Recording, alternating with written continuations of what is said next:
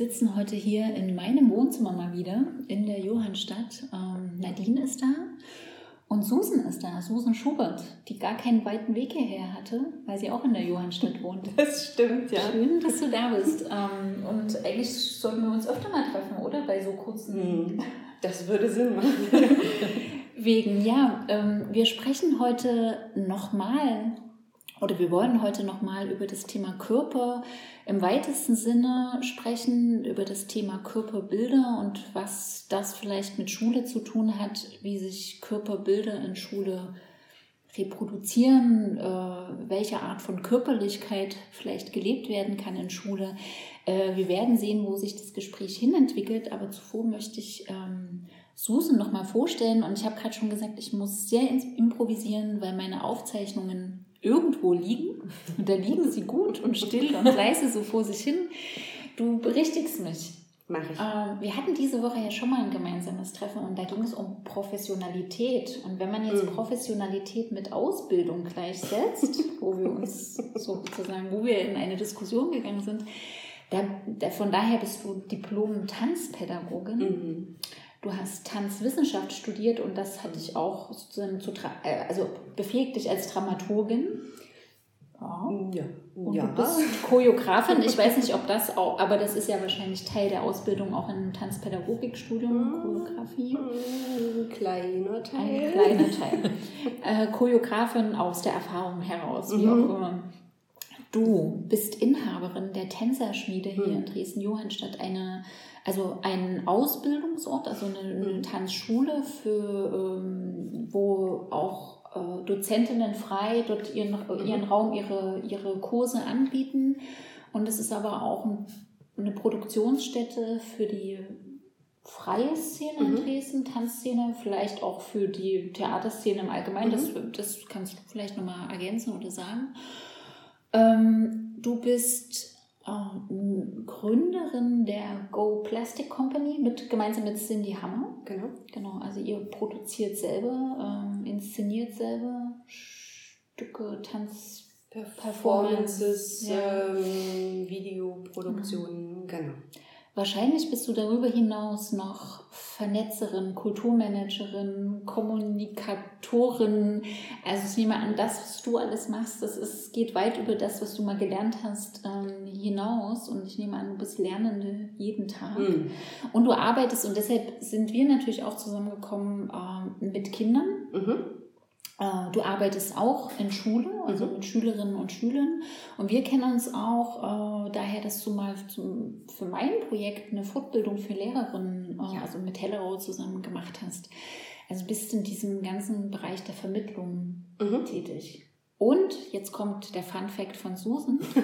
ähm, Susan kann sich ein Leben ohne Tiere nicht vorstellen mhm. und würde sogar das Leben mit Tieren dem Leben ohne Menschen. Das ist richtig vorziehen. Also du könntest dir vorstellen, eher nur mit Tieren als äh, mit Menschen zu leben. Also du würdest eher auf den Mensch verzichten, so wenn ich es jetzt mal auf den Punkt bringe. Wenn ich mich entscheiden müsste. Wenn du dich ja. entscheiden müsstest. Und vielleicht ähm, hat es auch was mit Körperlichkeit zu tun, das weiß ich nicht. Oder mit, hm. ähm, mit der Sprache, die Tiere sprechen. Hm. Und keine Ahnung, aber vielleicht ist es nochmal ein Punkt, wo wir später anknüpfen können Schön, dass du da bist. Und du kannst jetzt was verbessern von dem, was ich gesagt habe oder ergänzen. Ja, oh. Ähm, ja, vielen Dank für die Einladung an euch beide. Großartig. Ähm, ich habe mir das schon fast gedacht. Ich äh, switch ganz kurz zu einem völlig anderen Thema, was ihr noch nicht wisst, weil ich ja so still und leise gehofft habe, dass wir euren Jingle jetzt auch vorher hören. Ah. ähm, das haben wir jetzt nicht. Das heißt, ich muss es mir nochmal selber anhören, dann, wenn wir fertig sind. Genau, der wird erst dazu warum, hast du, warum hast du das gehofft? Ich finde den super. Ich habe, ich, irgendwie holt er mich total ab, obwohl ich ganz oft diese Jingles total doof finde und die mich total nerven und ich die so wegskippe. Aber der hat für mich genau die richtige Länge, um so, ja, so ein Intro halt Cool. Ich finde das du, kann, du kannst es dann, wenn er kommt, direkt an den Macher weitergeben. Ja. ja. Habt ihr den anfertigen lassen? Von Oskar. Oh, wie genau. cool. Ja, das genau. finde ich richtig cool. Jetzt habe ich, jetzt hab ich mal den Namen meines Kindes gesagt. Oha. Das habe ich noch nie gemacht, aber es ist jetzt auch die, die uns kennen. Und dann äh, gibt es gleich noch ein Kompliment für Sebastian, der die richtige Länge des Jingles immer mhm. so perfekt davor setzt. Mhm. Er ist der, der den Schnitt macht quasi. Cool. Also, genau. Und wir haben es auch... Es gibt erstmal Komplimente. Wir haben ein, mal ein Feedback bekommen, ähm, dass wir doch weiter, das machen die meisten Podcasts, die so was einsprechen, was immer mhm. kommt. Der mhm. Podcast, schöne ja. Schule und zu dem und dem Thema. Und das haben wir nie gemacht, aber es hat, ich vermisse es auch nicht. Ich, aber mhm. keine Ahnung, wie es den Podcast-Hörerinnen geht. Ihr könnt es ja gerne mal. Genau, könnt ihr uns ja gerne mal zurückmelden. ja, schön, dass wir endlich mal wieder hier sitzen und das äh, ja mal wieder hinkriegen seit der Schulleiterfolge, genau. Schöne Leitung genau. vor Weihnachten. Also nochmal einen guten Start in ein Jahr voller Podcast, Inspiration, Gesundheit und Lebensfreude und Wir Leichtigkeit. Wir fast Geburtstag feiern im Februar letztes Jahr. Hm, angefangen. Stimmt, da müsste es eigentlich eine Geburtstagsfolge geben. Ja. Cool. Das können wir, können wir uns mal überlegen. Aber apropos Leichtigkeit, Susan, ich würde dir gerne noch eine Frage stellen in Bezug auf deine Schulerinnerungen. Und hm. zwar würde uns interessieren, wer oder was dich in Schule bewegt hat. Uh. Jetzt weiß ich auch, warum ihr mir die Frage vorher nicht verraten wollte.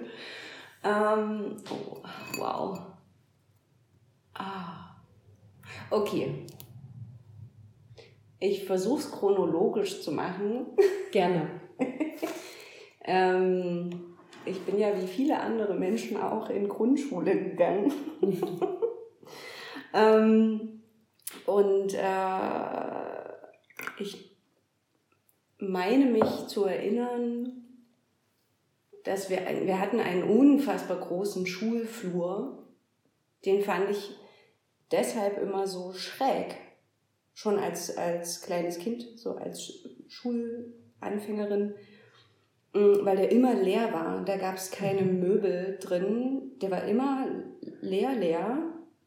Der hat auch so, so furchtbar Gehalt wenn da Menschen durchgelaufen sind oder sich unterhalten haben. Und äh, diese Schulflure, die so leer waren, daran erinnere ich mich total gut. Mit welchem Gefühl? Das würde mich mal interessieren. Mit so einem, ähm, äh, ich bin schon vor der Schulzeit, ähm, hatte ich das große Glück, ähm, in so Amateurtanz ähm, angeboten Räume zu zu Be Bewegungs zu gestalten. So. Und ähm, deshalb war das immer was, was äh, jeder große offene Raum immer erstmal irgendwie angeregt hat, sich mhm. zu bewegen. Ähm, ich aber relativ schnell feststellen musste, dass das dort gar nicht erwünscht ist. Schade. Das ist so ein bisschen frustrierend. Ja. Mhm. Ähm, und ich habe das war eine Zeit, gerade in der Grundschule, in der ich ein, ich glaube, eigentlich allen Menschen sehr bekanntes Spiel sehr exzessiv gespielt habe, nämlich das nicht auf die Linien zu treten. Mhm. So exzessiv gespielt habe, dass ich wirklich da so weggedriftet bin und so voll in meinem und wie Jack Nicholson in Besser geht's nicht. Ja, aber noch mit dem ähm, und da, glaube ich, sind so die ersten, diese ganz ersten choreografischen Momente passiert, wo man dann, wenn das, ähm, wenn die Fliesen so groß waren wie der eigene Fuß ähm, und im besten Fall quadratisch haben da ja vielleicht beide Füße reingepasst oder eben nur einer und dann der an dem äußeren Rand des Außenriss oder am äußeren Rand vom Innenriss und dann den Fuß 90 Grad gedreht. Also so, ähm, ich glaube, ihr versteht, was da. Ich habe jetzt gerade eine kleine war. Filmszene im Kopf. Ich ja. sehe ein kleines Mädchen in einem ganz großen Schulflur, mhm. die sich von Linie zu Linie völlig selbstvergessen bewegt. Ohne noch ansatzweise ein Gefühl für, ich muss jetzt da gleich in den Unterricht. Wie spät ist es eigentlich? Ach so, jetzt ist Mittagessen. So, das hat mich alles damals gar nicht so richtig interessiert. Mhm. ähm, und das ging damals schon immer und ich glaube, das habe ich immer noch von, einem, von so einem ganz grundsätzlichen Gefühl aus, dass es erstmal gar nicht darum geht, was das für ein Raum ist, sondern sich das genau anzugucken und damit irgendwie umzugehen. Mhm. Ähm, und das entdecke ich durchaus, wenn ich jetzt gerade darüber spreche, auch als Methode ähm, immer noch in meiner Arbeit. Ähm, und weil mir das damals einfach so viel gegeben hat, ist das auf jeden Fall was, was ich immer wieder gerne auch praktiziere mit SchülerInnen und äh, anderen Menschen. So. Weißt du auch, wie die, wie die Decken waren in den Schulfloren? Oh. Eigentlich zu niedrig, glaube ich. Ja. Mm. Also du hast schon mal hochgeguckt. Da, ja, do, doch, das auch. Und meistens mit dieser Glasfasertapete. Mhm. Das ist so ein ganz unangenehmes. Ähm, also Materialien sind auch mhm. so äh, tendenziell eher kalt und unangenehm mhm. gewesen. Mm, und dann erinnere ich mich auf jeden Fall an verschiedenste Persönlichkeiten, die mich bewegt haben und im Minimum dann sowas wie im weiterführenden Schulalter Menschen, mit denen ich mich einfach nicht gerne in einem Raum aufgehalten habe, wo ich körperliche Reaktionen mhm. gespürt habe, die mhm. gesagt haben, ich möchte das gerne vermeiden, mhm. mich hm. hier aufzuhalten. Ähm, und dann erinnere ich mich an die weiterführende Schule, die bei uns auf so einem Hügel lag ähm, Sichtweite von der Wohnung, in der ich damals gewohnt habe. Ähm, ich, war, ich war das klassische, ich wohne neben der Schule Kind, ähm, das tendenziell dann auch immer zu spät gekommen ist. Mhm. Der Fluch der kurzen Wege. Oh mein. Ähm, und das war, äh, genau, die Schule, die erinnere ich sehr gern ähm, das war ganz anders, weil das kein, wie in der Grundschule, äh, kein DDR-Bau war, kein DDR-Plattenbau, ähm, sondern ein sehr, sehr altes historisches Schulgebäude, ähm, was irgendwie so ein Flair hatte. Ähm, genau. Mhm. Und das, äh, das, und da erinnere ich mich super gerne an ähm, unseren Kunstraum.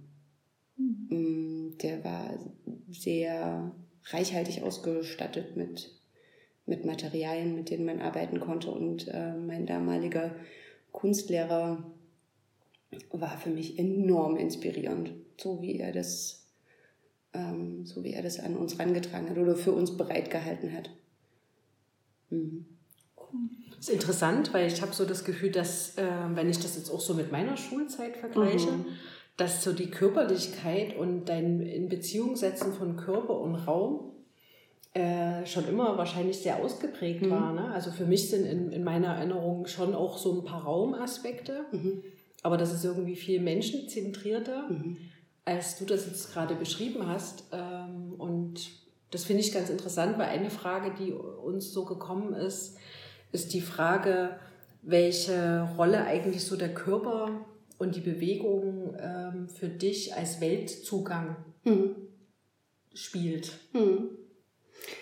Äh, ich glaube, da kann ich sowohl noch den zweiten Aspekt, ähm, der noch zu deiner ersten Frage gehört, noch ja. mit anschließen, weil ich glaube, dass ein Aspekt, dass ich mich auf mich selber mit mir und meinem Körper und die Signale und meinen Umraum ähm, so stark beziehe und dass das weniger mh, mm, mit den zwischenmenschlichen Beziehungen verknüpft ist, hat zumindest nach aktueller Bearbeitung und Erinnerung, ähm, wie das eben immer so gesagt. ist, äh, auch was damit zu tun, dass ich sozial gesehen einen enorm schwierigen äh, Stand hatte in Grundschule und in den Anfängen der weiterführenden Schule. Ich hatte damals, ähm, also ich habe so mit drei Jahren ungefähr aus verschiedensten Gründen so ein multiples äh, multiple Gründe für ein Exzem entwickelt, was ich hatte um den Mund. Ist das, was ab und zu Menschen so kennen, wenn so Mundecken eingerissen mhm. sind und die so brennen und ziepen und äh, das äh, so. Ähm, das hatte ich zeitweise vom, von dieser Kinn, äh, wie nennt man das? Hier so diese Kinn, mhm. unten am Kinn, mhm. diese Spalte. Falte oder Falte ähm, bis hoch zur Nasenkante, ähm, um den kompletten Mund herum. Äh, und das war zum einen schon mal sehr unangenehm körperlich. Mhm. Also die eigene Körperwahrnehmung um den Mund herum war mhm. enorm beeinträchtigt. Und dann ist das ja ein Körperteil, was man damals noch ohne Mund-Nasenschutz sehr sichtbar mit sich rumgetragen hat. Das heißt, ähm, die ganze Grundschulzeit bis zur sechsten, siebten Klasse, als ich das dann eher über hormonelle Veränderungen ähm, erledigt hatte, oder zumindest so weit zurückgegangen ist, dass ich das nicht mehr so als Beeinträchtigung empfunden habe, ich täglich mit Kommentaren und äh, ja, so ne, Harassments äh, beschäftigt war. So. Mhm. Ich muss ganz kurz einhaken, Susan, hm. weil ich kriege richtig Gänsehaut. Weil? Ich hatte das auch. Wirklich? Ja, also wow. nicht ab drei, aber genau dieses Thema. Ich habe hm. mal einen Sommerurlaub, ich erinnere mich, da war es so krass, es war sogar bis im Mund. Ich konnte meinen Mund nicht mehr öffnen, mhm. so heftig war das Extrem. Und mein Vater saß im Sommerurlaub mit mir am See mit einem Regenschirm, wegen, weil ich nicht in die Sonne durfte, mhm. weiß ich. Und ich musste Suppe äh, trinken mit einem Trinkhalm. Mhm. Und das hat mich noch länger begleitet und auch immer mal wieder im Erwachsenenalter. Mhm. Aber ich, also ich muss das jetzt kurz sagen, weil ich so eine Gänsehaut habe und so... Ähm, mitfühlen kann, weil diese diese Äußere, also ich meine, das, was dann entsteht, man ist, man fühlt sich zumindest immer beobachtet, auch ja. wenn man keine ja. Kommentare kriegt. Also man hat, ähm, ja, also ich wollte dich nicht unterbrechen, aber Alles ich muss es mal kurz loswerden, weil es echt was körperlich, es macht gerade körperlich was mit mhm. mir. Es fühlt mich so bewegt, weil man das, das jemand erfahren hat und darüber auch reden kann, das ist mir noch nie passiert. Mhm. Also auch mit dem spezifischen äh, Körperteil Mund. Also finde ich total irre, weil das ist auch das erste Mal tatsächlich, dass ich das in Verbindung mit meiner Profession, mhm. Über die wir ja dann nochmal sprechen. es könnte sein, das entwickelt sich thematisch heute anders. Ja. Aber die Offenheit haben wir. Schon, ja. ähm, mhm. dass ich da, äh, dass ich das so klar benennen und verknüpfen kann, ist die Arbeit der letzten Jahre. Mhm. Das ähm, ich glaube nicht, dass ich damals eine bewusste Entscheidung für meinen Ausbildungsweg oder so getroffen habe, weil ähm, mir das klar war. Aber in den letzten Jahren mir immer bewusster geworden ist, was Körperarbeit, egal welche Richtung ich da ähm, angepackt habe, für mich, ähm, immer therapeutische Arbeit war. Immer. Und mich das, also, und jetzt komme ich zu deiner zweiten, zu deiner zweiten Frage. Hm.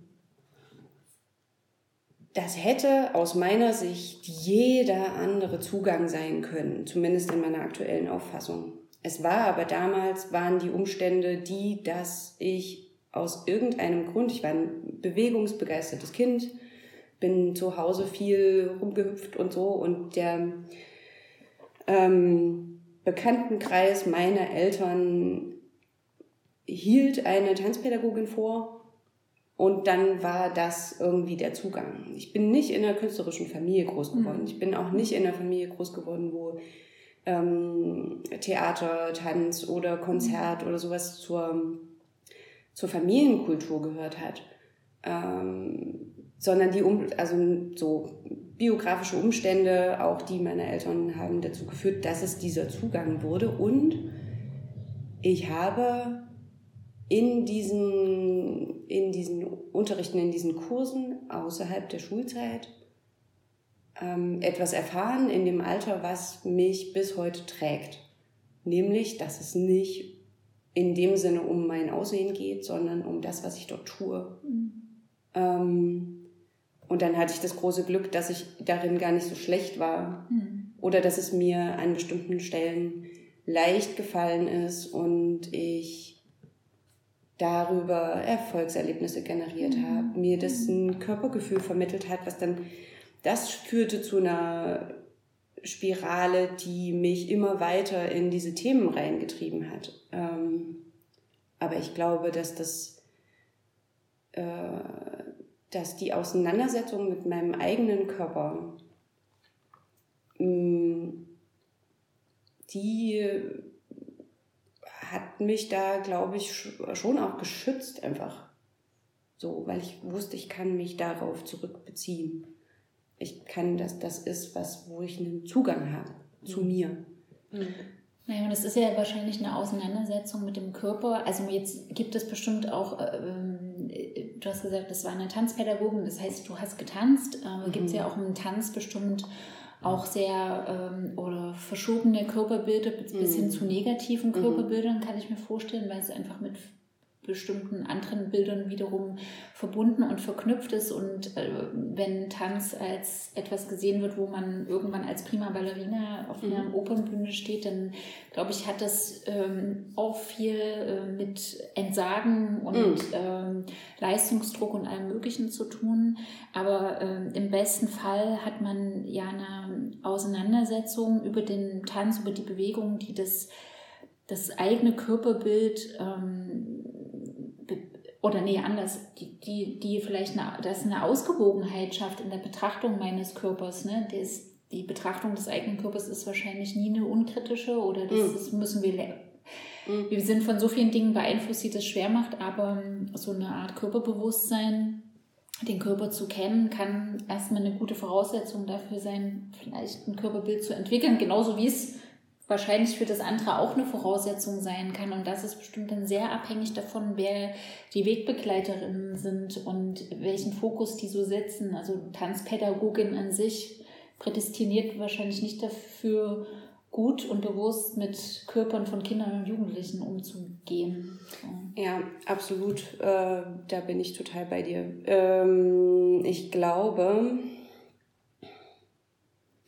ich glaube, dass, also zumindest aus der eigenen Erfahrung der Ausbildung, die, diesen geschützten Raum, den es aus meiner Sicht auch braucht, um Körperarbeit zu, zu leisten und zu machen, ähm, den hält der die Pädagogin vor. Ganz klar, den, ähm, den kreiert man für Kinder und Jugendliche oder eben auch, also ich will das gar nicht so sehr ähm, nur auf Kinder und Jugendliche äh, münzen, weil ich glaube, auch als erwachsene Person kann man sich dort noch hinarbeiten, wenn man mhm. das noch nicht erfahren hat. Mhm. Ähm, aber genau, also ich, ich weiß darum, dass ich in einem privilegierten, äh, in einer privilegierten Welt aufgewachsen bin. Mein Weltbild hat viele, viele Jahre ähm, sehr behütet stattgefunden, ähm, obwohl ich diese Beeinträchtigung gespürt habe. Mhm. War ich aber, ähm, ich war weder in Freizeitgruppen oder in Schule oder sonst irgendwo mit mit Themen konfrontiert, die nochmal anders was von mir abgefordert haben. Ich sage es jetzt mal ganz plump, aber wir waren die mittelständischen weißen Familien, die so die Normen gebildet haben. Und das ist ja auch zu hinterfragen. Mhm. Und gerade in, dem, in diesem Teenageralter, wenn es auch um die Entwicklung von Körperlichkeit geht, ähm, wenn man da vorher so habe ich das zumindest erfahren. Ähm, ich hatte vorher die Möglichkeit, mich mit meinem Körper auseinanderzusetzen und hatte die Möglichkeit, relativ äh, regelmäßig und stringent, ich sag mal jetzt, irgendetwas mit meinem Körper zu trainieren. Mm, und das hat auch über eine gewisse Zeit dieser pubertären Veränderung geholfen, Mhm. ähm, weil mit diesen körperlichen Aufgaben Hm. Ähm, du, dann hast du mal eine schlechte Woche. So, weil irgendwie wieder, irgendwas gewachsen ist und du die Koordination wieder besser klarkriegen musst.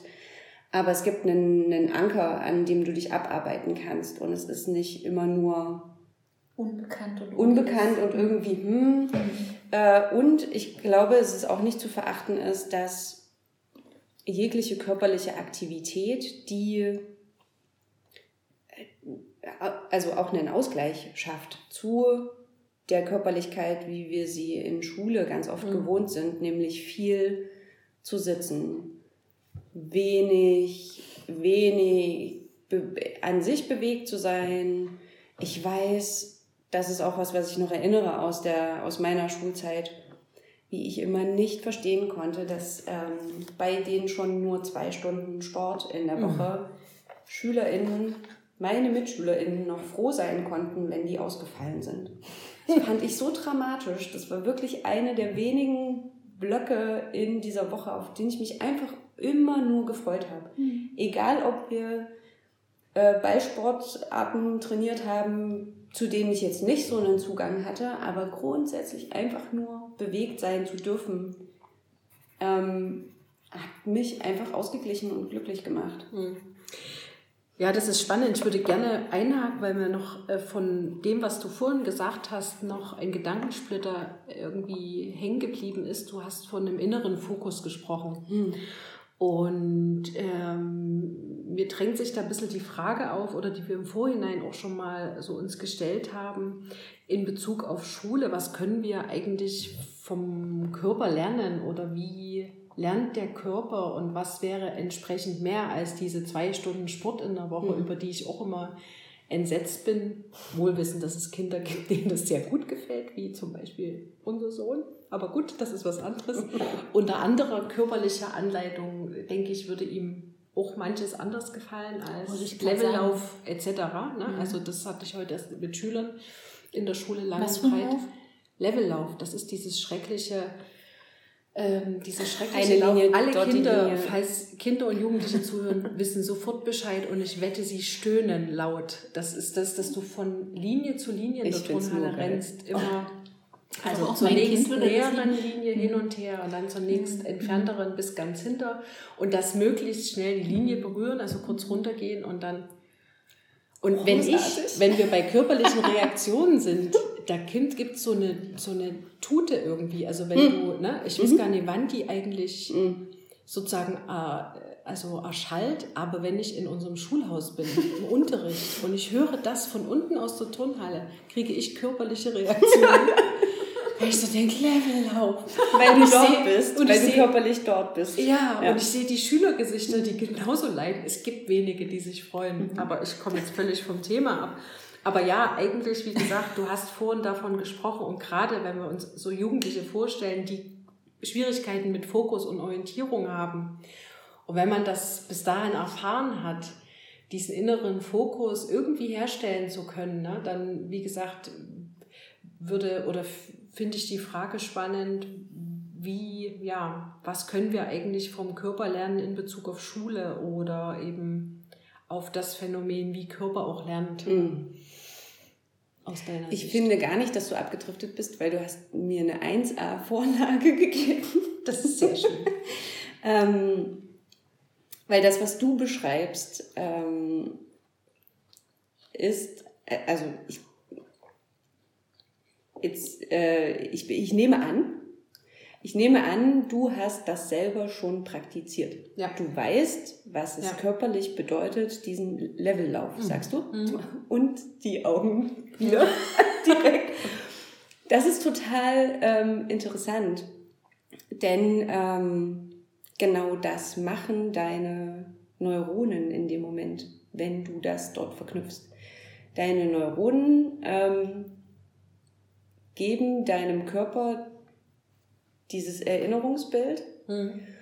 und äh, es werden die gleichen Hirnareale Areale angetriggert, die auch aktiv sind. Nicht in der Intensität, ähm, aber dein Gedächtnis aktiviert die gleichen Hirnareale wie wenn du das selber praktizierst. Mhm. Und das reicht offensichtlich über ein akustisches Signal. Und das ist ja zum Beispiel auch das, weswegen ähm, Tanz, zumindest wenn es auch verknüpft ist mit akustischen Signalen wie ähm, Klatschen, mhm. Gesang, Sprache, ähm, Geräuschen oder eben auch Musik, ähm, Körpergedächtnis anwirft. Mhm. Und das ist so komplex wie simpel und genial aus meiner Sicht. Das ist nämlich genau das, was wir im Alltag machen, wenn wir Dinge automatisiert haben. Mhm. So. Ähm, wenn wir gelernt haben zu gehen, wenn wir gelernt haben, oder noch früher, wenn wir gelernt haben, den Kopf zu heben oder zu krabbeln. Das geht alles in die Theorien der Körpertechniken hinein. Deshalb sind die aus meiner Sicht auch so unendlich interessant für Menschen, die grundsätzlich in ihrem Körper Disbalancen oder ähm, Blockaden haben, die man, da kann man ganz tiefen, ähm, äh, tiefenmuskulär arbeiten oder beziehungsweise geht es ja zum Teil sogar auf die Skelettstrukturen zurück. Mm. Und ich kann mir Ressourcen von meinem Körper nutzbar machen, ähm, für die ich, ich muss das nicht jedes Mal neu mhm. aktiv ansteuern, sondern ich lege Grundlagen, auf die ich zurückgreifen kann. Das ist ein bisschen wie das zum Beispiel eine Methode, die ich super, super gerne gemacht habe mit ähm, Grundschülern, an, anfängliche Grundschüler oder Vorschulkinder, die äh, gerade schreiben lernen. Die Kinder, die äh, zum Beispiel äh, Schwierigkeiten haben, sich Buchstaben zu merken. Mhm. Ähm, und dieses, also wir haben uns irgendwie irgendwann mal darauf geeinigt, dass das schon schlau ist mit den Wiederholungen. Und dann gibt es so ähm, ähm, schreib den Buchstaben A in dieser Reihe, also ja, schön schreiben, äh, weiß ich nicht, zehnmal. Und dann gehen wir davon aus, dass das reicht. Und äh, das, was ich aber zum Beispiel total gern gemacht habe, ist, mit diesen SchülerInnen dann diese Buchstaben in den Raum zu schreiben. Mit dem ganzen Arm, mit dem Fuß auf dem Boden, mit der Nasenspitze in die Luft, mit äh, dem Ellenbogen auf den Oberschenkel. Denn das, was ich damit tue, ist ein multiples Verständnis, ein ganz körperliches Verständnis für diese Form zu finden. Und es kann total spielerisch sein und die meisten SchülerInnen lieben das. Ähm, das ist jetzt auch keine neu erfundene Methode von mir, sondern die gibt es schon sehr lange. Ähm, da gibt es einen Haufen Referenzen und das funktioniert unendlich gut. Und es macht auch für dich als Lehrende so viel Spaß. Mhm. Einfach mal dieses Blatt und diesen Stift sein zu lassen und nicht noch mehr in den Fokus von mhm. diesem Kleinteiligen zu gehen, weil wir wissen auch alle, dass sich Feinmotorik aus der Grobmotorik entwickelt und so. Und dann kann ich das methodisch so enorm gut aufbauen, dass die eben dann lernen die eben bei mir erstmal ihren Namen in den Raum zu schreiben, obwohl die noch gar nicht schreiben können. Mhm. Und wir gucken uns die Buchstaben an und dann ist das eben für jeden andere Buchstabe. Und dann ist der unterschiedlich schwer und die Namen sind unterschiedlich lang, aber es gibt eine Komponente, der, den eigenen Namen, der ist identitär für jeden Menschen. Darüber wird ganz, ganz viel in den ersten Jahren gearbeitet in der Vorschule und überhaupt. Und wie stolz diese Kinder sind, wenn die das erste Mal ihren eigenen Namen schreiben können. Das kennen wir irgendwie alle. Ähm, und das ist so ein, so ein äh, intuitiver Zugang, den kompletten Körper zu nutzen. Und das kann ich ja auch noch mit Materialien unterstützen. Dann kann ich irgendwann dieses Papier einführen, aber dann ist Papier eben erstmal ein riesengroßes Poster. Mhm. Und dann darf dieser Buchstabe auch erstmal nur ansatzweise so aussehen und so. Mhm. Genau, also das sind so, das sind so Mittel, die ich gerne benutze, ähm, weil ich glaube, dass es immer weiter zu verfeinern wir, geben uns gerade heimlich Zeichen, wer als nächstes reden darf. Und ich mal kurz. Und Nadine setzt sich gerade durch. Ja. Ich muss mit einer ganz eindringlichen ja. Geste. Hier will nicht mal Schnick, Schnack, im, im Klassenzimmer, genau. Nee, ich würde gerne nur, Nicole, bevor du sofort äh, das nur noch mal runterbrechen auf zwei Dinge. Wir haben ja vorhin, bevor wir gestartet sind, festgestellt, Kommunikation oder wie Nicole das am Wochenende gerade noch mal so in Erinnerung gebracht hat, besteht mehr aus Missverständnis als aus Verständnis. Mhm. Aber äh, Susan, ich habe dich jetzt eigentlich so verstanden, für mich sind gerade zwei Dinge, nehme ich da gerade mit mhm. äh, ganz sehr. Das eine ist, dass mir das so scheint, ein besseres Erinnerungsvermögen als unseren Körper haben wir eigentlich nicht. Mhm. Weil wenn du so sagst, der Körper hilft uns oder wir sind dann sofort, wie ich vorhin beim Levellauf, in der Situation, das schaffst du ja über kognitives nie so stark zumindest, so scheint mir das. Und ähm, das zweite habe ich vergessen. Ja, es ist die Verbindung, ne? Ja. Also es ist ja nicht nur der Körper, es ist ja die Verbindung mit ja. einer Erfahrung offensichtlich. Genau, aber die so präsent ist, mhm. dass du, ohne dass du das vielleicht manchmal in Worte fassen kannst, ne? wie wenn ein Geruch bei uns was auslöst, also dass wir fast keine, also dass, dass das viel stärker noch wirkt oder ja, vielleicht ein der größte Erinnerungsverstärker ist und ähm, ja, spannend. Nicole? Naja, also nur mal kurz daran anzuknüpfen, was mir halt ähm, nicht nur in Schule, ich glaube auch äh, in vielen, vielen anderen Kontexten fehlt, ist der Moment des Innehaltens genau in so einem Moment, wo ich mhm. körperlich etwas wahrnehme. Mhm. Also, dass wir selten damit was machen. Also, das, ähm, also Vielleicht muss man auch nicht immer was damit machen, aber das, und ich würde mal behaupten, wir gehen auch äh, oft über diese Momente drüber. Vielleicht spüren wir sie auch manchmal gar nicht mehr.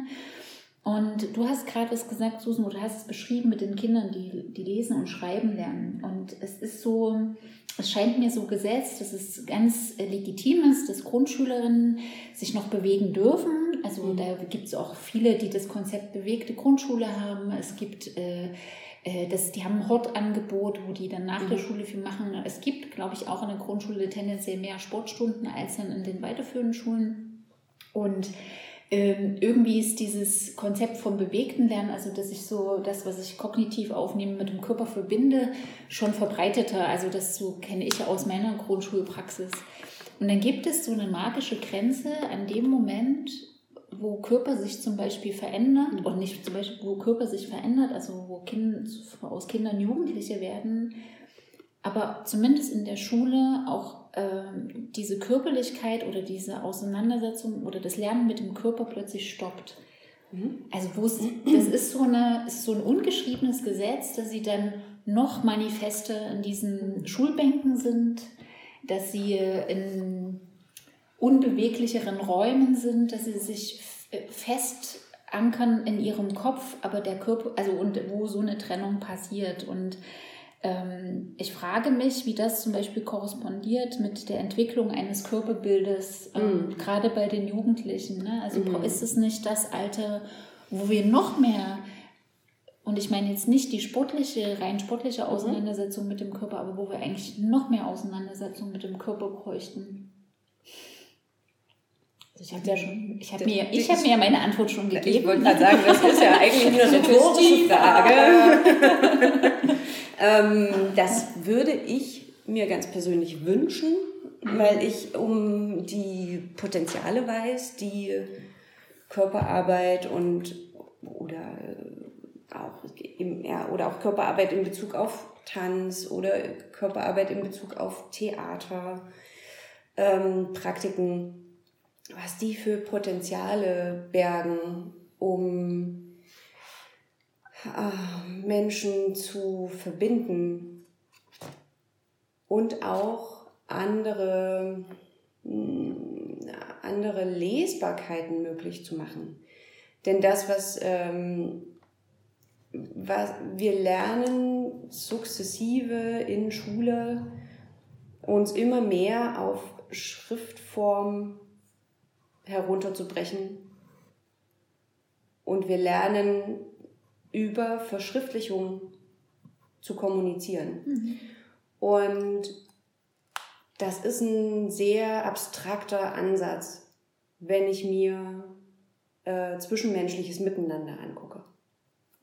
Und wenn ich in einem Raum bin und das können genauso komplexe Abläufe und komplexe abstrakte Konstrukte sein, die ich körperlich ähm, umsetze, habe. Das ist aber ein direkter Kontakt, da ist kein Medium dazwischen. Also außer das Medium Luft noch. Aber die sinnliche Erfahrung, sowohl das selber zu machen, als auch zu rezipieren in einem Raum, ist was anderes, als ob ich ähm, einen Text schreibe und den von mir gebe hm. oder eine Rechnung aufschreibe oder eine Logik aufschreibe oder oder oder irgendetwas verschriftliche, etwas manifestiere. Das ist ja der große Wert an Körper zu lesen und zu produzieren. Es ist flüchtig. Ich kann es nur in der Sekunde, wo es passiert, fassen. Hm. Und selbst wenn ich darüber spreche, ist das schon nur noch Erinnerung. Ich kann mich auf nichts beziehen. Mhm. Ich kann nicht mal, das mag ich zum Beispiel auch total gerne, wenn ich, wenn ich mit Gruppen dorthin komme, auch mit SchülerInnen, versuche ich auch ganz oft äh, so kleine Runden, so Feedback-Runden ähm, einzubauen, wo es darum geht, andere Menschen dabei zu beobachten und danach zu versuchen, das zum Beispiel zu verbalisieren, was ich wahrgenommen habe, was ich gesehen habe. Und den SchülerInnen dort auch mitzugeben, dass es eben kein, es gibt in dem Sinne kein Schwarz und Weiß, es gibt kein richtig oder kein falsch, es gibt den Körper, der das tut und es gibt meine Wahrnehmung davon. Und das kann nur minimal deckungsgleich sein. Hm. Und das ist was, was ich als Praxis grundsätzlich total wertvoll finde für unsere mhm. ganze Gesellschaft, ja. weil es weil es einen anderen Anspruch an Wissen hat. Und ich sage das explizit auch so provokativ, weil ich weiß darum, dass es ähm, Lager gibt, die sagen, dass ähm, künstlerische Auseinandersetzung oder äh, eben in dem Fall dann körperkünstlerische Auseinandersetzung keine wissenschaftliche Komponente hat. Wir bewegen uns ja aber mittlerweile in einem gesellschaftlichen Diskurs immer weiter in die Richtung, wo ähm, viel stärker darauf geachtet wird, dass es subjektive Wahrnehmung gibt und dass es die Objektivität in dem Sinne gar nicht gibt, sondern dass wir durch alle durch unsere Filter gucken und dass wir mhm. Menschen sind und dass wir keine Algorithmen sind, die irgendetwas bewerten. Ähm, und das ist zum Beispiel auch was, was ich in Schule, was ich mir wünschen würde, was in Schule einfach und wenn auch aktuell noch ähm, ich sag mal, separiert von dem Gedanken von empirischer Forschung und Be Belegbarkeit und so. Das, ich will gar nicht sagen, dass das nicht seinen Wert hat. Ähm, aber wenn es um Persönlichkeitsbildung und um Gesellschaftsbildung und um Beziehungsbildung geht, glaube ich, brauchen wir Praktiken, die uns lehren, ähm, dass wir Subjekte sind, dass wir in Beziehung stehen, dass wir missverständlich sind, weil wir vielleicht auch gar keine klare Haltung haben oder dass wir vielleicht auch einfach für andere Menschen schwer zu lesen sind und dass das aber alles okay ist. Ja. Ich finde, das sind ähm, da mit zu leben und einen bewussten Umgang zu haben, das ist eine Grundvoraussetzung, finde ich, gerade im Leben in dieser Welt, wie wir sie gerade uns ja auch selbst erschaffen. Nur ganz kurz, Nadine. Alles gut. weil du sagst, weil, weil ich das immer wieder erlebe, diese, also klar, den gibt es die Diskussion, ähm, dass ähm, künstlerische Auseinandersetzungen kein ähm, äh, sozusagen, dass die, die, die, die wissenschaftliche äh, Basis oder diese, die Untersuchungen nicht da sind. Das ist verrückt, weil äh, das ist es bei Mathematik ja auch nicht. Also wir, wir, es gibt die Wissenschaft der Mathematik, aber es gibt nicht die Wissenschaft von der Wirksamkeit der Mathematik oder weiß ich nicht, vielleicht gibt es ja auch, aber das, ähm, also sozusagen, es untersucht ja auch niemand, wie Mathematik auf Schülerinnen und Schüler oder uns Menschen wirkt. Wir wissen, dass wir sie brauchen in einem gewissen Grad. Und wir meinen zu wissen, dass wir auch künstlerische Auseinandersetzungen brauchen und ähm, mhm. am Ende ist die Fakten- oder Datenlage auch keine andere als mhm. in Bezug ähm, auf Mathematik. Das war mir jetzt nur nochmal wichtig. Das ist mhm. aber, es hat was damit zu tun, dass es immer eine Art von Rechtfertigung gibt, sowieso auch für künstlerische Fächer in der, in der mhm. Schule mhm. oder alles, was sozusagen über diese Standardfächer hinausgeht. Äh, mir ist jetzt noch ein Gedanke gekommen, Susan, der, äh, den ich total spannend finde. Du hast ja schon in deiner Einleitung von diesem therapeutischen Aspekt mhm. gesprochen. Und ähm, also momentan in Schule ist es schon wirklich sehr auffällig, äh, dass aus vielerlei Gründen, aber wirklich durch die Pandemie nochmal wie so ein Katalysator, dass wirklich viele Schüler Probleme mit sich rumschleppen, die sie belasten, die sie im Alltag einschränken, die Lernen verhindern oder zumindest irgendwie sie mindern in ihrer in einer gewissen Leistungsfähigkeit. Und wenn wir auch aus Schule rausgucken auf unsere Gesellschaft, ist es, glaube ich, äh, insgesamt ein Phänomen, ne? dass viele Menschen ja eine gewisse auf Sinnsuche sind, Entfremdungsgefühle haben.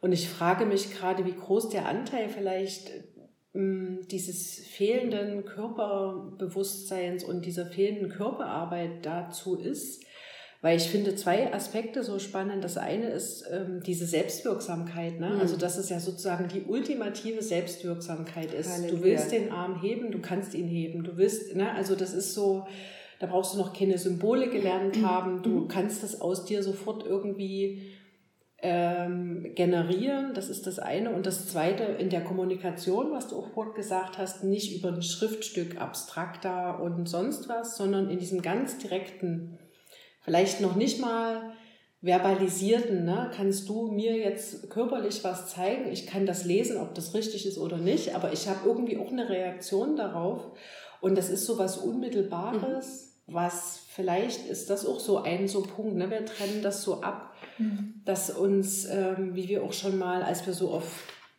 äh, Titelsuche waren, so hatten wir solche, solche Begriffe wie die vergessenen Körper oder die verlorenen Körper, Vielleicht ist das wirklich auch so eine Grundkrankheit unserer Gesellschaft, dass die Körper äh, so wenig Rolle spielen, so wenig dabei sind oder nur eine bestimmte Rolle spielen dürfen. Mhm. Als Unterstützung, aber nicht als äh, ultimatives Zuhause und unmittelbarer Zugang zwischenmenschlicher. Ne? Mhm. Ich weiß es nicht, aber das, das, die das Frage stelle ich mir gerade. Ich weiß es nicht. Mind-blowing. ähm, ja, das äh, triggert Wir verlängern heute auf zwei Stunden. Entschuldigung. ähm, Ihr könnt jederzeit Pause nehmen. das ist das Gute. äh, das triggert bei mir gerade super viele Themenbereiche an. Das, ähm, das eine ist die gesellschaftliche Akzeptanz zu äh, das, das eine ist die aus, äußere Hülle, ne, genormten Körpern, mhm. äh, was ein Themenrattenschwanz hinten dran hat, bis hin zu äh, expressiven äh, Gefühlen, sich über Kleidung auszudrücken mhm. oder zu inszenieren. So, das ist auch ein Teilbereich von ähm, Theaterarbeit und, und Tanz in dem Sinne. Ne? Das hat auch ganz viel mit wie viel brauche ich das und wie viel brauche ich das nicht oder so zu tun. Und das äh, spielt in Pubertät wieder ganz viel rein. Eine Sinnsuche in dem äh, Moment, wo, wo sich mein Körper verändert, versuche ich mir Anker zu schaffen. Ähm und ich glaube, dass eine, ich sage jetzt nicht unbedingt tägliche Praxis, doch, oder anders, doch, ich sage tägliche Praxis, weil das, Entschuldigung, das mag für den einen oder die andere jetzt wieder so nach einer zusätzlichen Aufgabe klingen, aber der Punkt ist ja folgender. Wir wachen jeden Tag in diesem Körper auf. Wir tragen den sowieso die ganze Zeit mit uns rum. Oder er uns. Oder er uns im, ja, naja, genau.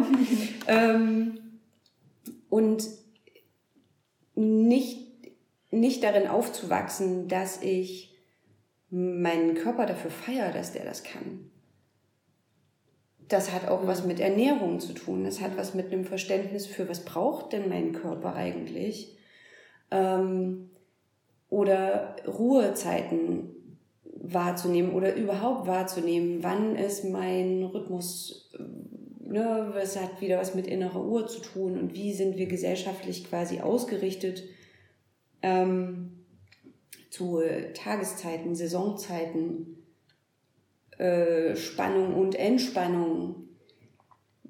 Habe ich im besten Fall ein soziales äh, Netzwerk über Eltern oder Pädagoginnen oder oder oder, die mir, ähm, die mir Methoden mitgeben, wie ich Stress bewältigen kann. Und zwar mhm.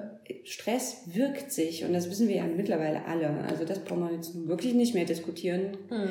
ähm, wirkt sich körperlich aus. Ich weiß nicht, wie viele Menschen aller spätestens bei Bauchschmerzen oder Haarausfall oder Kopfschmerzen oder äh, Bandscheibe, Bandscheibe oder mhm. wann wann es auch immer dann wirklich mhm. böse Aua machen muss, bis sie verstehen, dass ihr Körper überfordert ist. Mhm.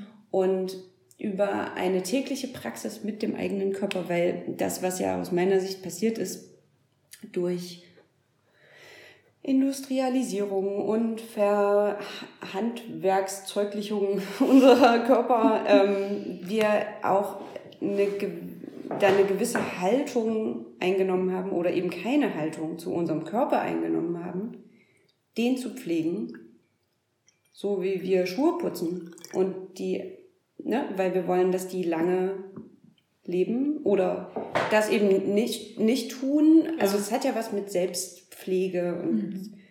das, die schöne englische Variante Self-Care Work zu tun. Und das muss ich aber von vornherein lernen. Also mhm. das, ja. das ist was, was ich im besten Fall in meinem Zuhause schon mitbekomme, aber das hat eben auch was damit zu tun, dass ich, und das wäre für mich tägliche Praxis, dass ich, wenn ich in den Raum komme, mit meinen SchülerInnen, egal wie der gestaltet ist und ob ich jetzt dort eine Bewegungsstunde mache oder was anderes ähm, oder mich setze und konzentriere und abstrakt arbeite, ich meinen Körper und Geist darauf einschwingen kann. Es gibt so simple Übungen, die mhm. dauern Sekunden. Und wenn ich die ritualisiere, gebe ich den Menschen die Möglichkeit, sich zu fokussieren, die im einfachsten Sinne die anzukommen, die Atmung runterzufahren, das Herz-Kreislauf-System einfach auf den nötigen Energieverbrauch einzustellen. Und gerade auch das, das Phänomen der letzten, das wisst ihr besser, fünf bis zehn Jahre, die ganzen horrend explodierenden Zahlen von ADHS-Diagnosen sind aus meiner Sicht auch darauf zurückzuführen, dass wir ähm, einen schon ganz schön verrückten Zugang zu unseren Körpern haben und zu, und zu der Verbindung von Körper und Geist. Mhm. Und du meinst insofern, dass es, ähm, dass wir als Gesellschaft nicht auch, also oder dass wir als Gesellschaft nicht adäquat auf ähm, Bewegungsdrang reagieren? Oder meinst du, es ist tatsächlich, ähm, also bei ADHS ist ja zum Beispiel auch stark bestimmt durch genetische mhm. ähm, Komponenten. Äh, meinst du mehr die Reaktion von Gesellschaft darauf? Also warum nehmen diese Diagnosen zu? Ähm, mm. also jetzt mache ich mal einen großen Bogen und mache mach mal eine Betrachtung auf, die lückenhaft ist und überhaupt keinen Anspruch auf Vollständigkeit hat und sehr grob gefasst ist. Deshalb würde ich, also für, für alle Kommentare, die darauf kommen sollten, da können wir ja gerne nochmal direkt dann darüber reden.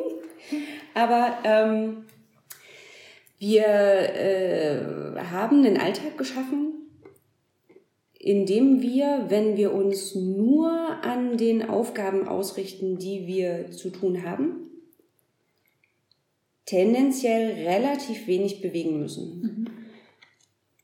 Und das seit einigen Generationen. Mhm. So, äh, weil im Zweifelsfall der lange Schulweg wegfällt, weil einfach wir infrastrukturell anders verknüpft sind, weil wir ähm, digital, digital mhm.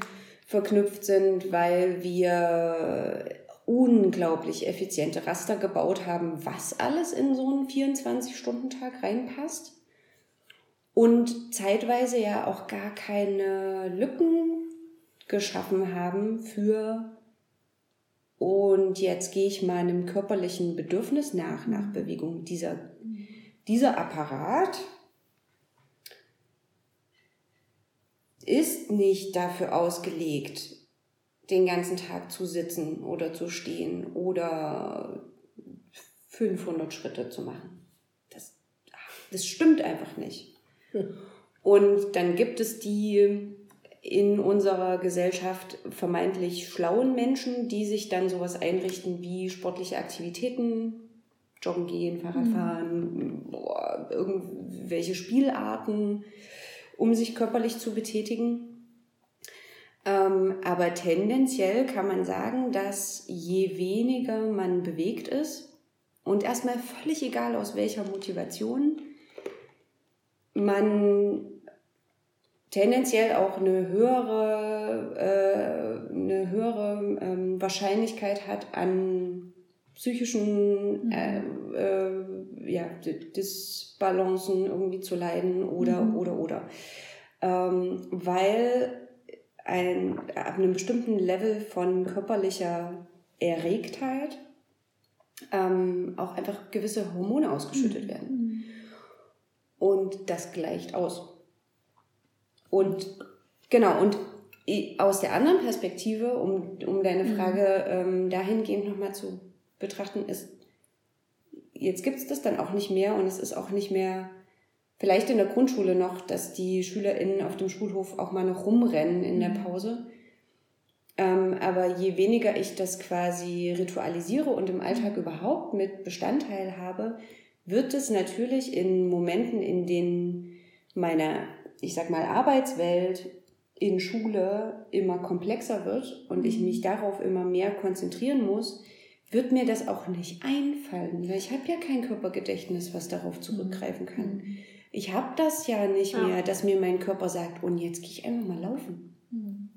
Diese, was du sagst, diese Effizienten, was wir entwickelt haben als Effizienz, als finde ich wirklich einen, für mich einen neuen Gedanken, dass wir nicht mehr das Bild und die Erfahrung von Bewegung haben und das natürlich auch irgendwann als normal oder als den, ich sage jetzt mal Standard titulieren, umso auffälliger wird uns natürlich trotzdem auch ein Kind, was ADHS hat, wird sozusagen immer auffälliger, weil Bewegung auch immer was Unnormaleres wird sozusagen, ne? wenn das, wenn, weil wir es nicht als Erfahrung gespeichert haben und das ist das finde ich echt interessant, weil ähm, wir eine ich spitze mal zu, eine unbewegtere Gesellschaft werden, dass unser Bild von uns selbst und dem anderen wird und wir da, dadurch auch ähm, vielleicht eine andere Bewertung haben von mhm. dem Menschen, der sich zwang, also zwanghaft viel bewegen muss auch. Ja.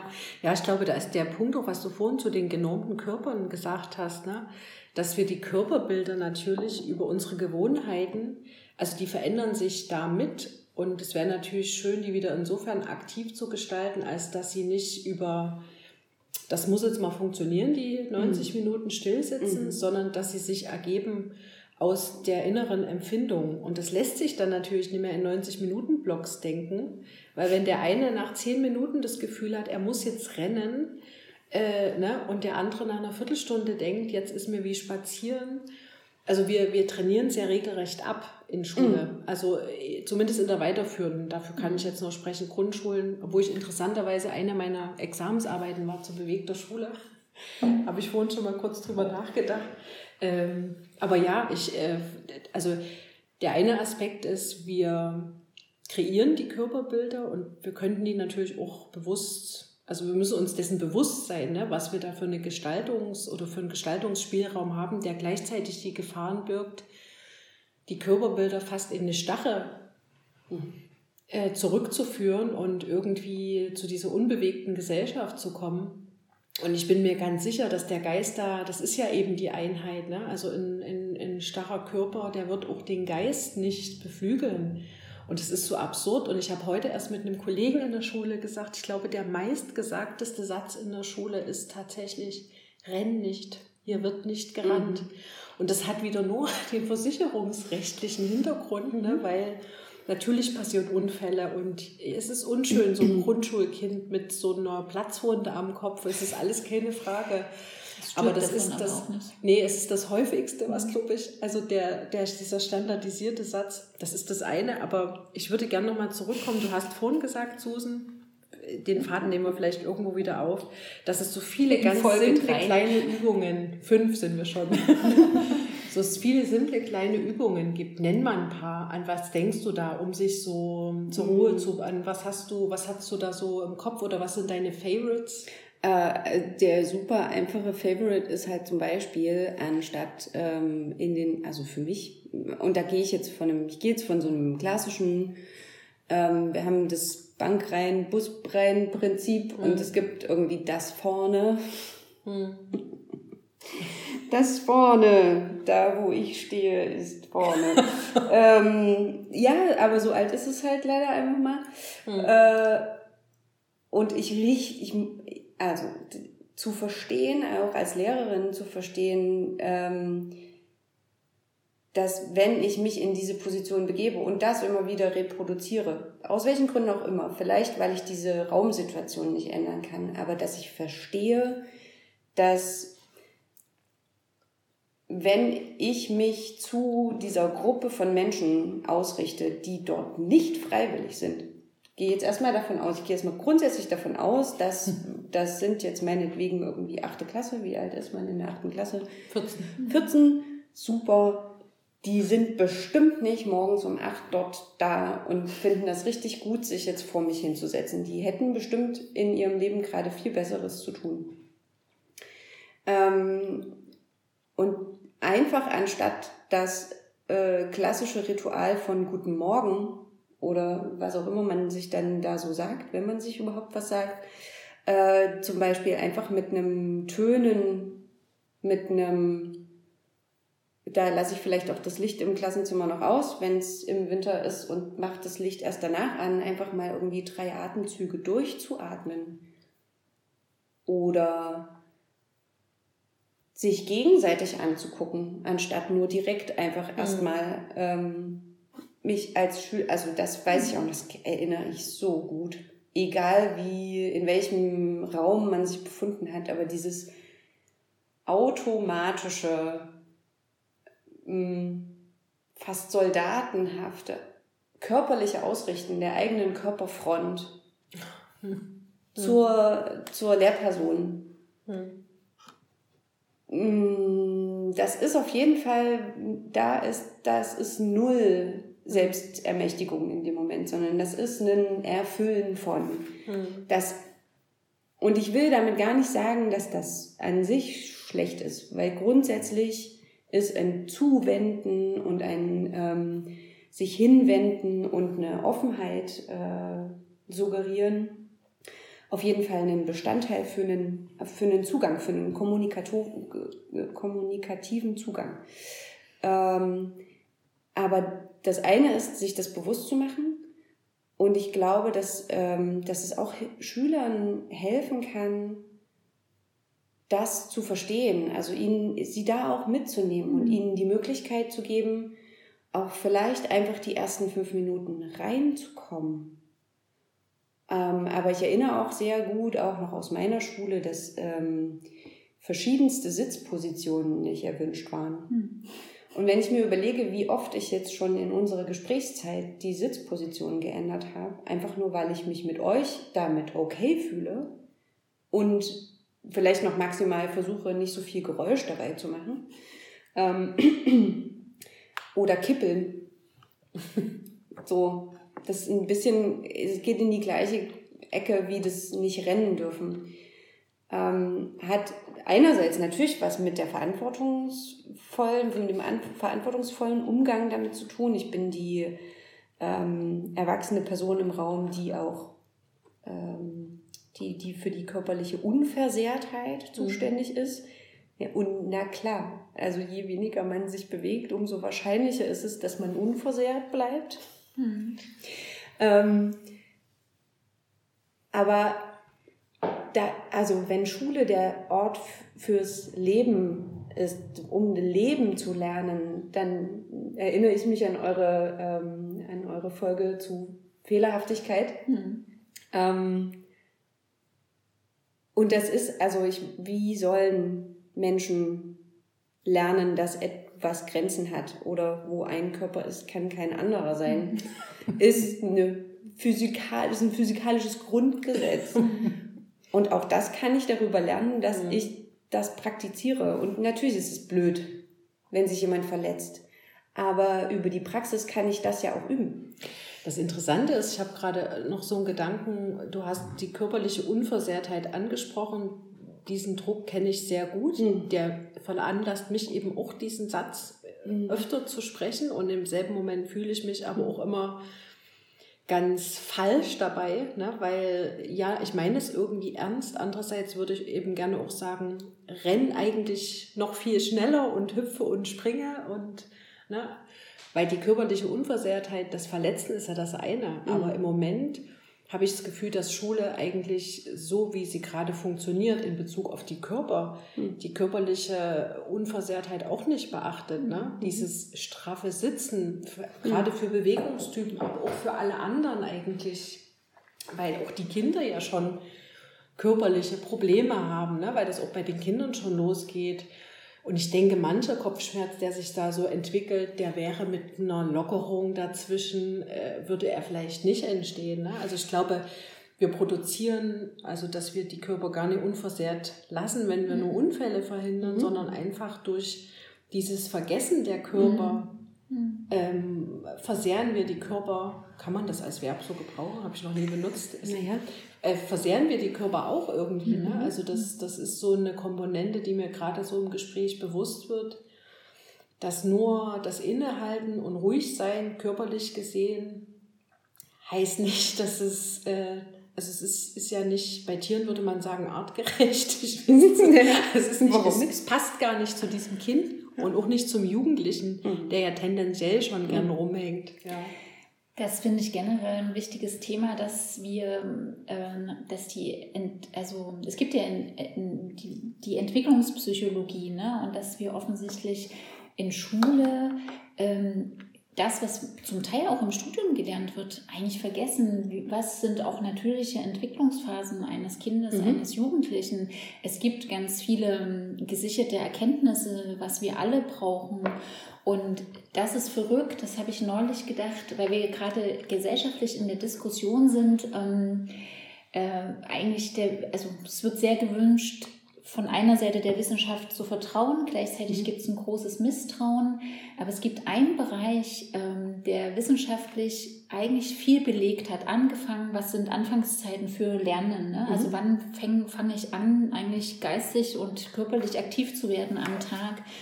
Ähm, es gibt dafür genug wissenschaftliche mhm. Belege, wie, wie Menschen lernen oder wie sie gut lernen. Und das wird, ähm, und das sage ich jetzt mit Grüßen an alle Kultusministerien, das wird ausgeblendet. Und das verstehe ich überhaupt nicht, weil ähm, da scheint der Rückgriff auf Wissenschaft nicht zu funktionieren. Und da, da würde, das würde ich sehr gern mal befragen, welche Gründe das natürlich hat. Also das, das können wir uns sicherlich auch erklären. Und ich würde gern noch, was du mit Hinwendung zum Körper und das vorne, das vorne ist natürlich auch ein oben. Ne? Also äh, Schule ist halt noch Machtraum und, ähm, äh, und ist geprägt davon, dass es, also ist eigentlich nicht darauf ausgerichtet, dass die Machtverhältnisse ausgeglichen sind. Und ähm, ich vermisse so an Schulen, in Grundschulen wird es zum Teil gemacht, zum Beispiel den Kreis. Das wäre auch ein mhm. schönes Ritual, wenn, wenn es schon diese Fachlehrer oder diese Fächer gibt und Fachlehrer, die wechseln, ich vermisse so ein gemeinsames Ritual, was so mhm. eine, Klasse, äh, eine Schulgemeinschaft verbinden könnte. Und wenn es das ist, wir einigen uns darauf, dass jeder Lehrer, jede Lehrerin in jeder Stunde mit so einer Gruppe in einem Kreis startet und mit irgendwas ganz Kleinem, mhm. dieses, was du sagst, wir schauen uns mal alle in die Augen, ne? also mhm. ähm, der Blickkontakt oder eine ganz Mini-Übung und das kostet uns gar nichts an Zeit. Und irgendwann ist es so ritualisiert, dass es kaum noch auffällt, dass es überhaupt Zeit braucht. Genau, da sind wir bei dem Punkt der täglichen Praxis. Ne? Mhm. Und das. Mhm. Und ich bin mir hundertprozentig sicher, dass es jetzt Lehrerinnen geben wird, die sagen, oh Gott, stell dir vor, ich stelle mich dahin und sage, und jetzt gucken wir uns alle mal in die Augen. Na klar funktioniert das nicht von jetzt auf gleich und es funktioniert auch nicht, wenn ich das, wenn ich jetzt meine 14-jährigen SchülerInnen da vor mir habe und den, die das nicht ähm, ritualisiert haben. Aber wenn ich das in der, im Kindergarten und in der Grundschule anfange, dann finden die das nicht doof. Auch nicht mit, oder wenn sie es mal dann doof finden, dann hat das eine Tagesform oder ist eine Phase, wo ich mich damit nicht identifizieren kann oder wo ich irgendwie das Gefühl habe, ich muss das jetzt mal anders machen aus Prinzip. So, mhm. Das hat aber eine andere Qualität. Ähm, jetzt befinden wir uns in einem, äh, in einem Stadium, wo wir, wenn wir auch als Tanz- oder Theaterpädagogin in solche Klassen reingehen oder reingeschickt werden, weil sich das jemand wünscht, ähm, dann solche Dinge mit den SchülerInnen machen, mhm und wir dort direkt konfrontiert sind mit Scham, mit äh, also völlig, also auch völlig unkontrollierten ähm, sowohl geistigen als auch körperlichen Haltungen und mit dann direkt mit Abwehrmechanismen und dann sind die Kanäle wieder zu und das ist total interessant, weil ich, also ich glaube, wie gesagt, das habe ich ja vorhin schon mal gesagt, ich glaube, man kann in jedem Alter ähm, wieder anfangen, diese mhm. Kanäle aufzumachen. Die sind aus meiner Sicht nicht, das sind jetzt keine rudimentären Organe, die dann einfach keine Funktion mehr haben. Ähm, aber ich brauche Menschen, die mich darauf stoßen oder Umstände, die mich darauf stoßen.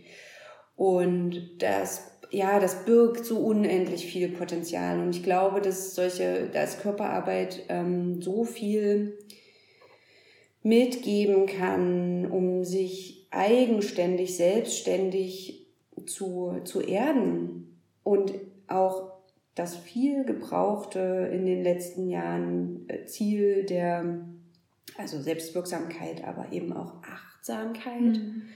Ähm, so, jetzt werden Tonnen Bücher verkauft, wie man irgendwie achtsam ist. Äh, und dabei ist es eigentlich an sich so simpel mhm.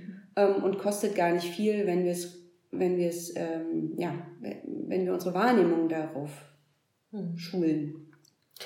Vielleicht zum Abschluss, mich würde noch mal interessieren, angenommen, äh, du würdest ins Kultusministerium eingeladen werden oder in eine konkrete Schule und dürftest, würdest sozusagen äh, beratend dem Direktor oder irgendwie ne, mhm. Äh, beiseite gestellt werden, was würdest du sofort ändern, also ohne dass sich das ganze System ändern muss, irgendwie so ein, so ein konkreter Vorschlag, der sofort umsetzbar ist, der aus deiner Sicht ganz viel bewirken würde. Also das Ritualisierte, das haben wir gerade schon gesagt, was würdest du noch?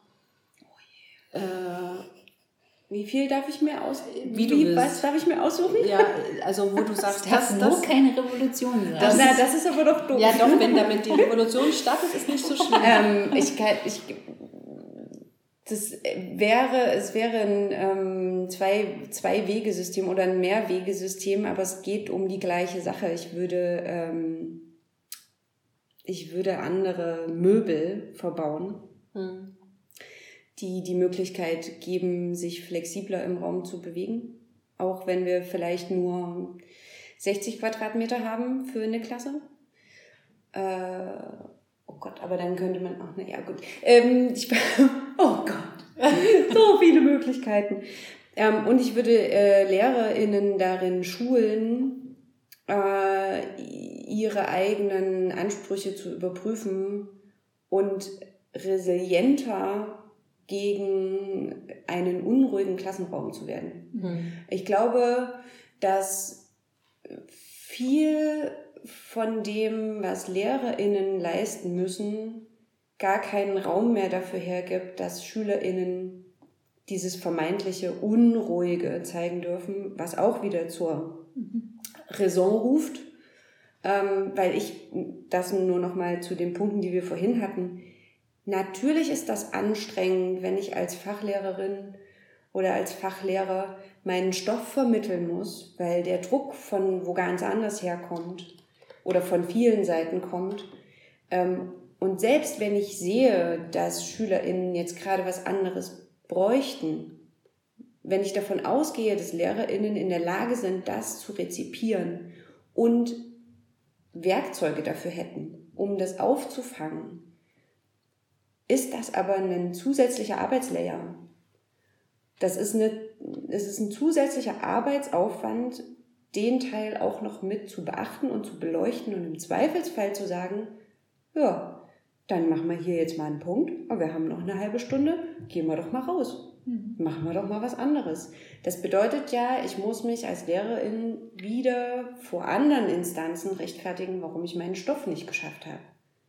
Und das ist eigentlich der Punkt. Wie viel Flexibilität haben wir, um gesunde Körper, gesunde Geiste, gesunde Gesellschaft in Schule mhm zu, zu bereitzuhalten oder für, für die, die Umgebung bereitzuhalten. Mhm. Und das hat auch was mit der Überlastung von LehrerInnen zu tun, ganz klare Kiste. Mhm. Und es braucht natürlich auch, das würde ja heißen, man müsste flexibel auch auf Tagesform oh, von ja. Schülern reagieren. Ne? Und die im Moment denke ich, ich glaube, dass ganz, dass wir alle die in Schule tätig sind, da schon versuchen, ganz viel auszureizen. Es mhm. wird aber, denke ich, dem noch nicht gerecht. Ne? Und das hängt zum einen bestimmt auch an fehlenden Ideen, ne? weil wir gewisse, also wenn ich drüber nachdenke, in diesem Pädagogikstudium, da hat Körper auch keine Rolle gespielt. Mhm. Da hatte ich ein Semester Stimmbildung, das war schon witzlos. Ne? Mhm. Und da war auch der Körper, natürlich war der da irgendwie beteiligt, aber ansonsten war der Körper auch ausgeblendet. Also da gibt es eine gewisse wenn, da, wenn es nicht gerade private andere Zugänge mhm. gibt, eine gewisse, ja, denke ich schon, äh, Ideenlosigkeit vielleicht auch und natürlich eben diese vollgepferchten Räume, jetzt nicht Klassenräume, sondern von Lehrplänen und so weiter, mhm. die ähm, ja da zumindest dir vortäuschen, du hättest die Zeit nicht. Ne? Also wobei, ja. wenn man die sich nimmt, denke ich, wird es sich manche Arbeit dann noch wieder effektiver gestalten lassen. Aber auch das braucht Zeit, irgendwie mhm. das sich zu überlegen. Ne? Und äh, ja, das ist aber, es macht Sinn. Ich habe gerade so das Gefühl, ich werde mit meinem Philosophiekurs am Montag früh, ist mir vorhin gerade, als du erzählt hast, der Gedanke gekommen, ich glaube, ich gehe mit denen in die Heide spazieren. Mhm. Philosophie ist in den Wandelgängen entstanden mhm. und nicht umsonst eben ne, dieser, dieses Wandeln des Geistes an das Wandeln des Körpers gebunden gewesen. Ja. Und ich habe gerade so gedacht, so ein Morgenspaziergang, wir haben nur das Glück, wir sind direkt an der Heide und mhm. äh, haben es irgendwie nicht weit. Ich nehme gerade eine Idee für die neue Woche mit, das ist schön. Ja, ich glaube auch, dass es, also, ähm, weil, ähm, also du meintest Resilienz gegenüber sozusagen, was ist, was bietet mir so ein, oder gegenüber Unruhe, als, also vermeintliche mhm. Unruhe. Mhm. Und ich denke auch, ähm, so ein eigenes Körperbewusstsein oder Körperbilden für die Lehrerin wäre, also geht mhm. wahrscheinlich damit einfach einher. Und was man wahrscheinlich aus den Künsten lernen kann, du hast es gesagt, ähm, am Beispiel deines, ähm, deiner eigenen Schulerfahrung, Körper zu, äh, Raum zu nehmen, wie er ist. Und weil ich kann mir auch vorstellen, bei der Kreisidee sagt man, wir haben gar keinen Platz für einen Kreis. Mhm. Und denke ich, naja, wenn du jetzt gerade den, den, den, das Möbel nicht verrücken kannst, es gibt auch Zwischenräume, mhm. die man nutzen kann und äh, zu sagen, und oder die Schülerinnen und Schüler ihren Weg für einen Kreis zu mhm. finden. Mhm. Und das ist, äh, ich kann nur sagen, aus meiner Erfahrung, das ist eine wunderbare Erfahrung, wenn sich was ritualisiert hat mhm. und es dann einfach passiert, ohne Worte. Mhm. Wenn die wissen, das ist das, was jetzt kommt und was wir tun und ähm, dann ist das, ich finde, das ist sowas Erhebendes für so eine gesamte Gruppe. Mhm. Und das ist eigentlich nicht schwer. Oder wie du gesagt hast, das ist, also die Zeit muss man sich nehmen und dann mhm. kostet es plötzlich nämlich auch keine Zeit ja. mehr. Und ähm, das fühle ich richtig, die Erfahrung, gerade wenn ich das nur erzähle, was das sein kann. Und mhm. es sind, es, oder was du jetzt sagst, Inspiration aufnehmen ja. und äh, umwandeln und dieses mutig werden. Das Interessante ist ja auch vielleicht, äh, ich bin aber schon wir kommen gerade, wir kommen langsam zum Schluss. Ja. naja, dass auch aus, äh, dass auch so eine Gruppe ein Körper ja ist. Ja. Ne? Also und das ist ja auch so ein Punkt, ähm, wenn wir über Gemeinschaften sprechen. Ne? Das ist ja nicht nur der Brain irgendwie, der da mhm. in Gemeinschaft ist, sondern eigentlich wirklich der Körper, der entsteht, was im künstlerischen Profil ja wirklich auch bewusst versucht wird, ne, irgendwie zu erfahren und zu nutzen. Aber wenn so ein Kind dann 90 Minuten die Erfahrung hat und 30 Stunden andere Erfahrung, ist es ganz schwer, dass die sich mhm. das wirklich annehmen. Und ähm, das wäre auch für jeden anderen Unterricht, wo du jetzt nicht äh, direkt körperlich vorwiegend zumindest arbeitest, glaube ich, aber ein wichtiger Punkt, da auch äh, so einen Gesamtkörper irgendwie zu schaffen. Mhm. Mhm. Ja, ich, ähm, genau, ich glaube, ich würde gerne nur noch mal einen Punkt machen für alle, die, die jetzt so denken, wahrscheinlich, oh Gott, wie soll denn das und so. Ähm, ich bin absolut davon überzeugt, dass für gewisse Arbeit, Mindwork, Arbeit, Gott, wie heißt das auf? Mindwork? Na, ähm, also gedankliche Arbeit, also ja wissenschaftliche Überlegungen, mhm. ähm, Verständnis für bestimmte abstrakte Dinge. Dass es dafür ähm, schon hilfreich ist, sich zu also diese Konzentration, ne, die man sich so oft abfordert ähm, im Schulalltag. Aber genau das, was ihr jetzt eben beide auch nochmal betont habt, äh, diese Praktiken, von denen ich spreche, von dieser täglichen Praxis damit, ist aus meiner Sicht viel effizienter ist, wenn man gelernt hat, wo die eigenen Konzentrationsfenster liegen.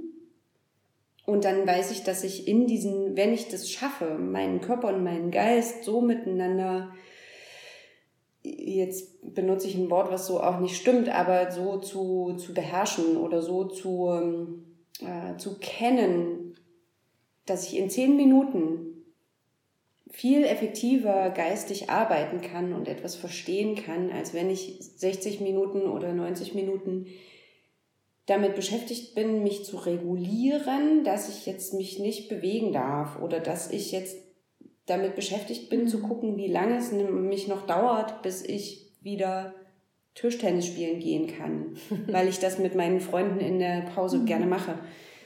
Ähm, und ich weiß, dass das aber zu einer, zu einer Alltags- oder zu Alltagsumständen führt, die enorm überfordernd sein können, weil das bedeutet, dass ich viel mehr Echtzeit reagieren muss als jemand, der das koordiniert, weil so sehe ich dann eine Lehrperson, mhm.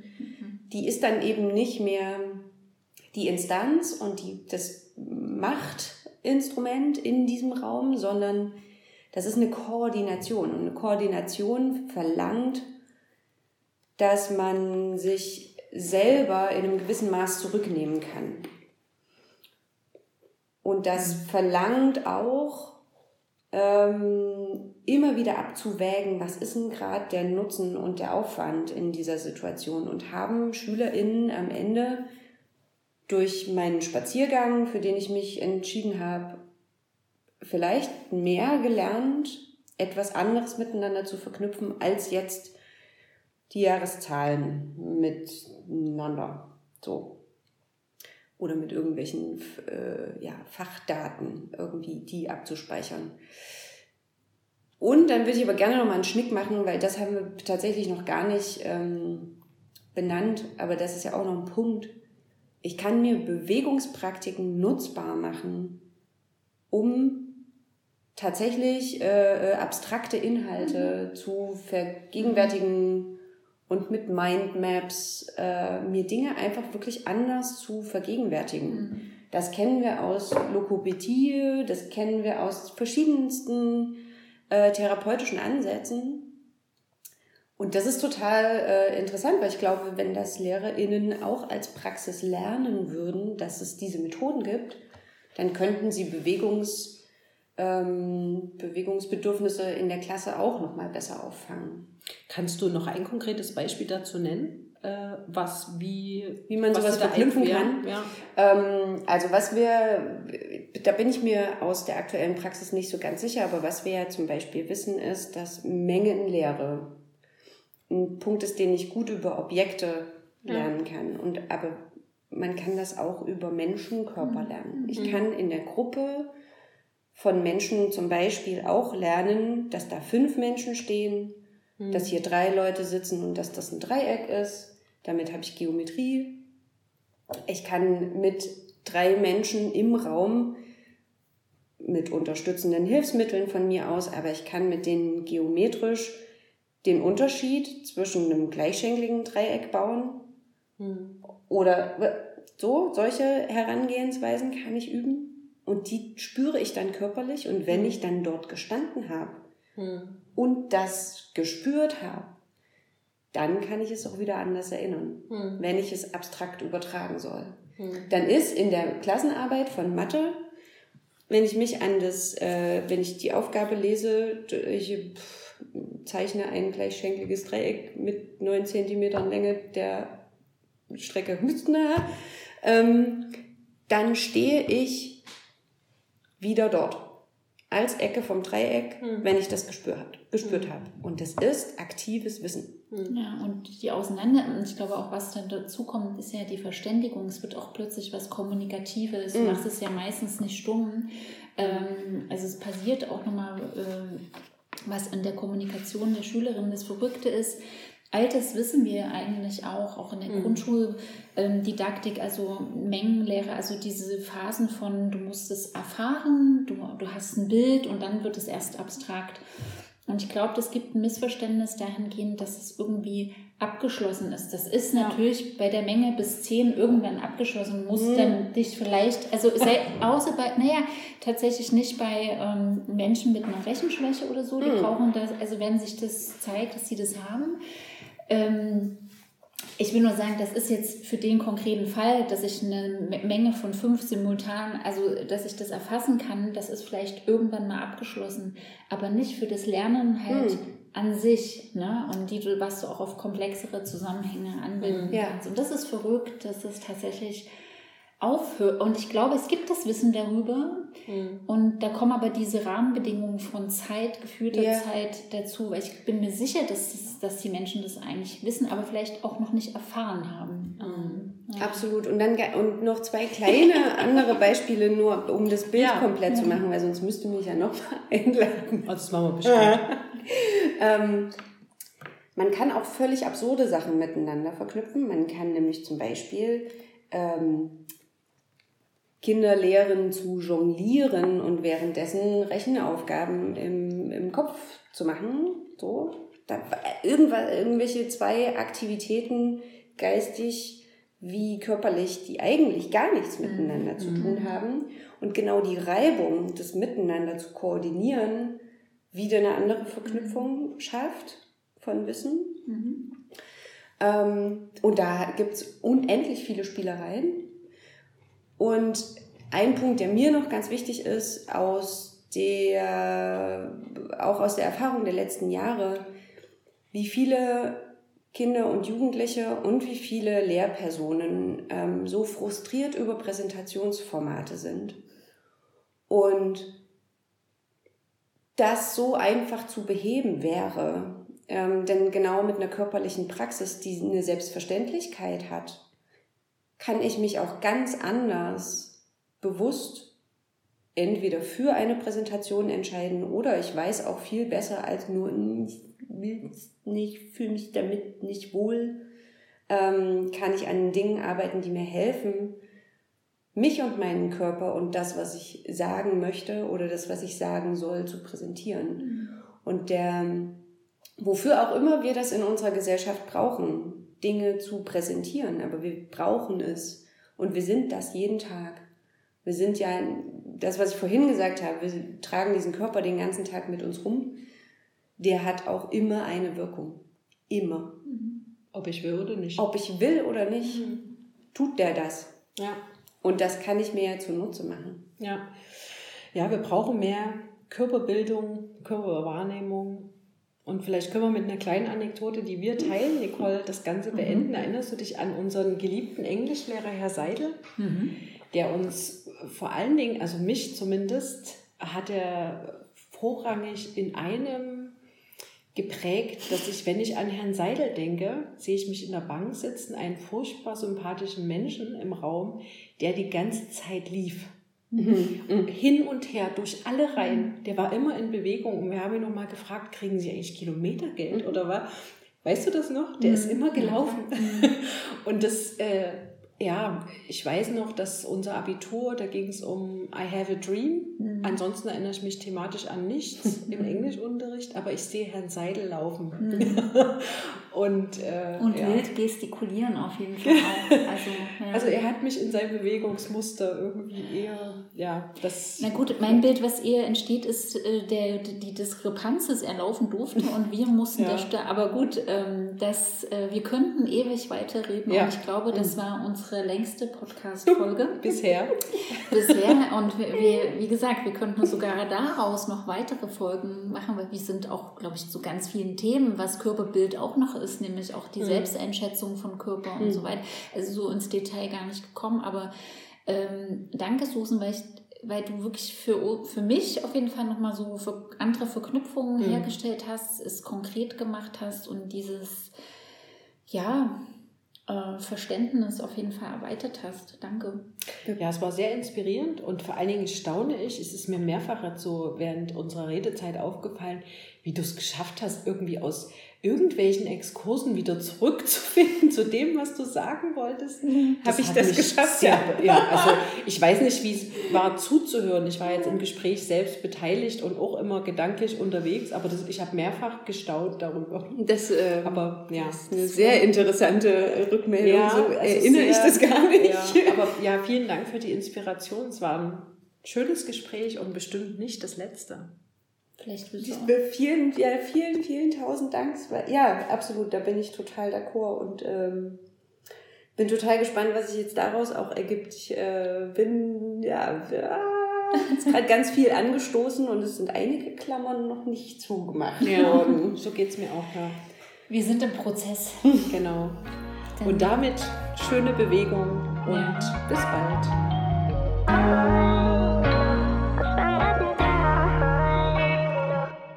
If it's for